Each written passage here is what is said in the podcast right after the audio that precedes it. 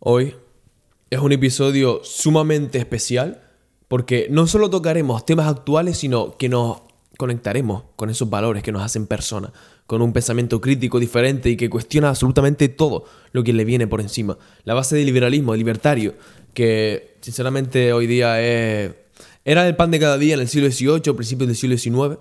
Pensé que se había movido algo por ahí. Eh, pero hoy día es un tesoro muy poco valioso y muy poca gente está realmente bueno, pensando más allá de lo que le ponen en bandeja y vamos a recuperar un poquito esos valores aquí en este podcast. Y en el día de hoy miraremos esos puntos, ¿vale? Que no están tan a favor de los medios de comunicación, a veces más a favor de uno, más a favor de otro, no, totalmente objetivo y que puede, pueden que sea prácticamente verdad. O sea, esos puntos disidentes, entre comillas, los tocaremos en este episodio, así que eh, vamos a hablar de, esos valores, ¿vale? Que también nos hacen personas libres, esa gente que, que va más allá y no se queda con lo que primero que escucha y con lo que dice el vecino tal, sino que cuestiona, mira diversas fuentes, diversos medios, que eso es como realmente tú vas formándote un criterio, ¿vale? No por lo que escuchas en un meeting político, sino de esto, de este, de este, de este, de este medio de comunicación, ¿con qué me quedo? Así vas formando tu persona realmente fuerte, con un carácter, que es de lo que, de lo que se trata. Y la verdad que, que nos dejamos sesgar, cabrón. O sea, esto que mirar abajo, porque si no me pierdo con el guion. nos dejamos sesgar a nivel ideológico. ¿Por qué? Porque nuestros valores, nuestra forma de, de ser, está totalmente tapada por lo que ocurre en Rusia, ¿sabes? Ya no es, venga, elige un bando ya. Ya, perdón, ya no es eh, piensa libremente y bueno, de esto creo esto y de lo otro no creo lo otro, sino elige un bando y ya, corre, estamos en guerra. ¿Sabes? No puedes pararte a pensar cuál es uno, cuál es otro. Elige un bando ya. Si eres de Europa, eres eh, pro-europeo. Si eres ruso, eres pro-ruso. ¿Sabes? No puedes cuestionar nada.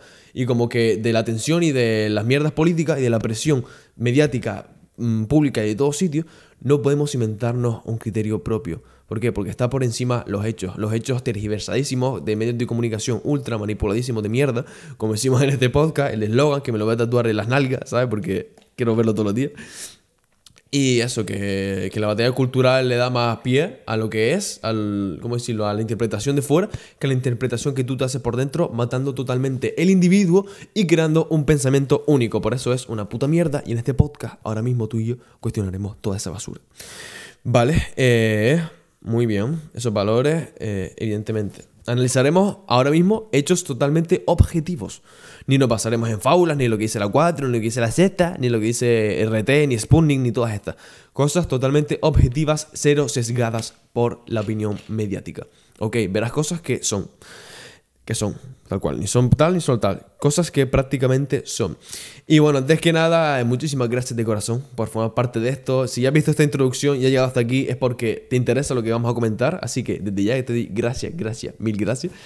Y eh, si es tu primer episodio, que seas bienvenido, bienvenida al único podcast en castellano, el cual te ilustra sobre el liberalismo como nunca antes lo habían hecho. Ni tu colegio, ni tu instituto, y muchísimo menos los medios de comunicación ultra manipuladísimos de mierda. Lo estamos viendo más que nunca, se ha hecho realidad este eslogan, qué pena, cabrón, peor que nunca. Y los politicuchos de mierda que también quieren acrecentar su poder por encima de todo. Aunque sea reescribiendo la historia, empezar desde cero, pero que ellos estén en esa cúspide de poder. Y esto, si esto te gusta, me encantaría de corazón que te suscribieses tanto en nuestras plataformas de podcast favoritas como en YouTube, que ya estamos. Tendrás el enlace de YouTube al programa, ¿vale? Y podrás acceder ahí sin ningún problema. Comparte con tus amigos, por favor. Que ellos vean que puedes pensar un poquito más allá. Que entre todos podemos hacer una conciencia individual colectiva. Conciencia individual colectiva, ¿vale? Que mucha gente cuestione. Y aunque sea uno que, que no piense demasiado más allá, pero bueno, échale una manita compartiendo esto. o comenta tanto en Spotify, en Evox, en Apple Podcast, en YouTube cualquier sugerencia que te salga, si quieres aportar algo, que cambiarías de este podcast, ya sea si es algo bueno o malo, pero que te salga del corazón, por favor. Te quiero igualmente y te escucharé. ¿Vale? no pasa, yo no voy a decir, yo no soy aquí el Estado español, no voy a decirte que tienes que pensar y que no. Tú eres libre y me encantaría conocer de tu corazón qué es lo que expresa. No, vamos a dejarnos ya de dilación y es que prácticamente eh, uno, el primer punto que tú queremos hoy es que ningún gobierno quiere la paz. Porque si realmente tú, el gobierno quisiera la paz, Europa, Estados Unidos, no se seguiría expandiendo a la, al este. Sabiendo que Rusia la va a chinchar, se va a preocupar por tener misiles nucleares en la puerta de su casa y digamos que va a traer de todo menos cosas buenas. Y evidentemente, eh, si quieren paz, no vendirá armas a Estados Unidos, Europa tampoco le mandaría kilos y, bueno, toneladas y toneladas de armas, que ya tocaremos ese tema dentro de poco a Ucrania, que nada es lo que parece. No todas esas armas van para el ejército. Ahora, dentro de unos minutos entenderás para dónde van esas armas. ¿Vale? Van a Ucrania, van a Ucrania, van a ese país, a esa nación, pero no van al ejército ucraniano. Sí y no, mitad y mitad. Breve lo sabrá. Y como que, mm, bueno, que no quiere la paz ninguno, porque si no, se hubiera sentado y lo hubieran hecho. Y Biden no estaría metiendo cizaña y sacando los dientes como Rusia hizo en su momento. Pero Biden puede echar marcha atrás y no lo hace. ¿Por qué? Porque le interesa y lo descubrirá muy pronto. Y otra cosa, Europa está censurando, el otro punto, otro más, eh, medios de comunicación. ¿Cómo puede ser eso, verdad? La tierra, la libertad y la expresión y la democracia y todo lo maravilloso está censurando medios de comunicación. Son malísimos los rusos, son terroristas, son asesinos en serie que quieren revivir el imperio ruso o peor, la URSS a todo el planeta. Claro que no, cabrón. Son personas como tú y como yo. Y de la misma forma que RT o Sputnik financia, uh, fue, es financiado por el Estado ruso, la televisión española, Clan y todos estos hasta de dibujo, dibujos están financiados por el Estado español, ¿sabes? O sea, eh, todo el mundo, nadie va a morder la mano que da de comer, ¿sabes? Pero aún así, que en un país libre, supuestamente libre, que por un conflicto que se pudo haber evitado y que Europa está sufriendo porque metió cizaña, censura los medios de aquellas personas que se quejan porque nosotros Europa metimos cizaña, ¿sabes? O sea, libertad de expresión y pones ahí RT, ¿vale? Al menos en España, no sé si en Sudamérica yo creo que sí lo tiene. Te sale, este vídeo, este canal no está disponible en tu país porque lo censuran, censura. Estamos en la época de la Segunda Guerra Mundial. La opinión contraria no vale, es lo que es, es lo que dice el Estado. Sin embargo, vas a Moscú y puedes poner ahí la BBC, la CNN, Radio Televisión Española. No hay censura en Moscú. ¿Sabes? Cuando pueden hacerlo es un país súper tal que no están ocultando. Realmente, ¿qué hay detrás? Que tenemos que quedarnos con una sola versión y no contrastar la otra, la enemiga, entre comillas. ¿Tú qué piensas? Me encantaría saberlo, que me lo comentes en la cuenta de Instagram, que verás aquí al final de las notas del programa, o en tu plataforma de podcast preferida, como ya te comenté anteriormente. Me encantaría saber qué piensas de esta mierda mediática. ¿Qué está pasando? ¿Por qué censura? Y evidentemente es obvio que Estados Unidos quiere recuperar su hegemonía nuevamente. Eh, últimamente, en las últimas décadas, eh, el poder comercial de Estados Unidos se ha ido mermando muchísimo. ¿Por qué? Porque han, estado, han entrado en acción otras potencias comerciales como la India en mucha menor medida, la India, pero luego en China ya es como el puto amo, ¿vale? Luego también Europa tampoco se ha quedado atrás a nivel comercial y como que Estados Unidos ha perdido esa posición relevante que tenía a lo mejor en la Guerra Fría que fue acabando a, principios del 2000, bueno, a principios del 2010 más o menos, que ya fue un poco en decadencia y quiere volver a recuperar esa hegemonía. ¿Cómo va a recuperar esa hegemonía? Vale, evidentemente estándose al lado de Europa, financiando movimientos pro-europeos, pro-OTAN, ¿vale?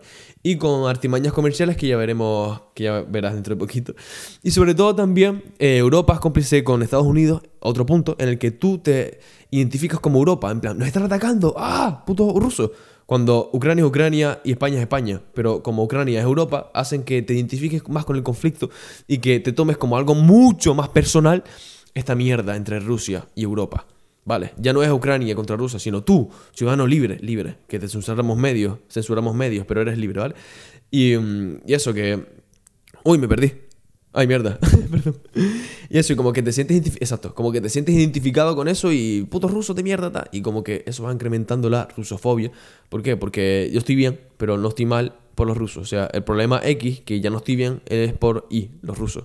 Y eso es lo que quieren los medios para dividir más, que haya más prensa, más mierda amarillista y programas especiales de por qué los rusos son tan subnormales. Bajo el criterio de especialistas de mierda que salen a las 4, a las 6 y demás. Así que cuestionar siempre el por qué. Si tú con un par de palabras te hierve la sangre es porque viene el discurso perfecto para que emocionalmente te levases. Y esto se acelerase y el cerebro, ¿vale? Me toque el pecho para el podcast que no se ve la cámara, que el pecho se acelere y que se desconecte la cabeza. Y eso es lo peor que puede pasar. Luego también que es una gilipollez, pero mira, mm, no sé cómo puedo decir. Me van a cambiar el podcast porque va, a ser de historia a comedia, lo que voy a decir ahora. Justifican muchísimos medios, tanto rus, tanto americanos como franceses y español, que eh, los pueblos lejanos ¿vale? No importan si se bombardea Siria, Angola, Somalia, no pasa nada. Son pueblos que no están en vías de desarrollo y esas personas no son personas, según ellos. Pero luego disparan niños azules, ni, niños azules, Niños con ojos azules, se van a Pandora ahí a matar, a, disparar. Niños con ojos azules y rubios, pero como son rubios y son niños guapos con ojos azules, pues nos daña más porque son europeos. Y, hay que, y hacen énfasis en eso, ¿eh? Tienen ojos azules, porque son rubios, claro está. Como que la prensa tiene que hacer matiz en ese, en ese criterio racial, ¿vale? En plan de que son rubios, valen más que los de Siria. Y si revienta un hospital en Alepo, no pasa nada porque está lejos. Pero si revienta en Ucrania, uy, ya es un tema muy importante para todos. Por tanto, puta mierda ahí, que te hagan que menosprecie, ¿vale? El bombardeo a otros, otros pueblos, a otras personas, porque somos personas, el puto pelo y los ojos no determina que eres mejor o peor que nadie, ¿vale? Que a estas alturas tengamos que decirlo en un podcast, ¿vale? Cuando eso se aprende en infantil y por cuarta vez digo, ¿vale? ¿Sabes? Como que nos dejan en una mala postura y Europa, por mucho que quiera salvarse, ideológicamente yo lo veo más en decadencia que nunca. Y eso que soy europeo, ¿vale? De corazón. Y Estados Unidos eh, justifica toda esta guerra para aplicar medidas contra Rusia, evidentemente. Si tú tienes un enemigo, perdón, que me, duele la traque, si, no, no, creo que tengo yo aquí, ¿cómo se llama esto? Tiroides, mira que no. Si tú tienes un enemigo, ¿vale? Va a buscar cualquier forma de que ese enemigo se vaya a tomar por culo. Y es lo que está queriendo hacer Estados Unidos con Rusia, aislándolo económicamente, monetariamente, políticamente, a nivel de recursos, ¿vale? Con un veto inmenso a muchísimas. adiós, tapa. A muchísimas empresas occidentales para exportar, para comercializar en Rusia. Y digamos que a Estados Unidos le beneficia porque ese aliado, ese enemigo que jamás se fue en la Guerra Fría, ahora puede sufrir muchísimo. Y digamos que el conflicto de Ucrania es la, eh, la cortina de humo perfecta, que no es cortina de humo, es cosa seria, pero como la excusa perfecta para aislar a Rusia y decir que Rusia son los malos y Estados Unidos son los buenos, básicamente.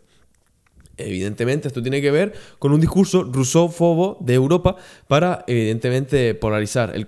Repito muchas palabras, tío, tengo que mejorarlo. Para eh, dividir más el continente y hacer que dependamos más de Europa y Estados Unidos. Claro está. Austria, por ejemplo, depende muchísimo del gas ruso, al igual que Polonia. Y como que, bueno, no le agradaba mucho los rusos porque sufrieron, al menos Polonia, con la Guerra Fría con ellos. Y la guerra también, que, bueno, hicieron barbaridades. Y digamos que esta postura va a hacer que esos indecisos se junten un poco más para Europa y aíslen a Rusia. Básicamente lo que dijimos antes, eh, polarizar, polarizar para que elijas un bando, ya. Y es lo que tienen prisa por hacer los medios, los estados, eh, los ejércitos, las armamentísticas, la OTAN, absolutamente todo.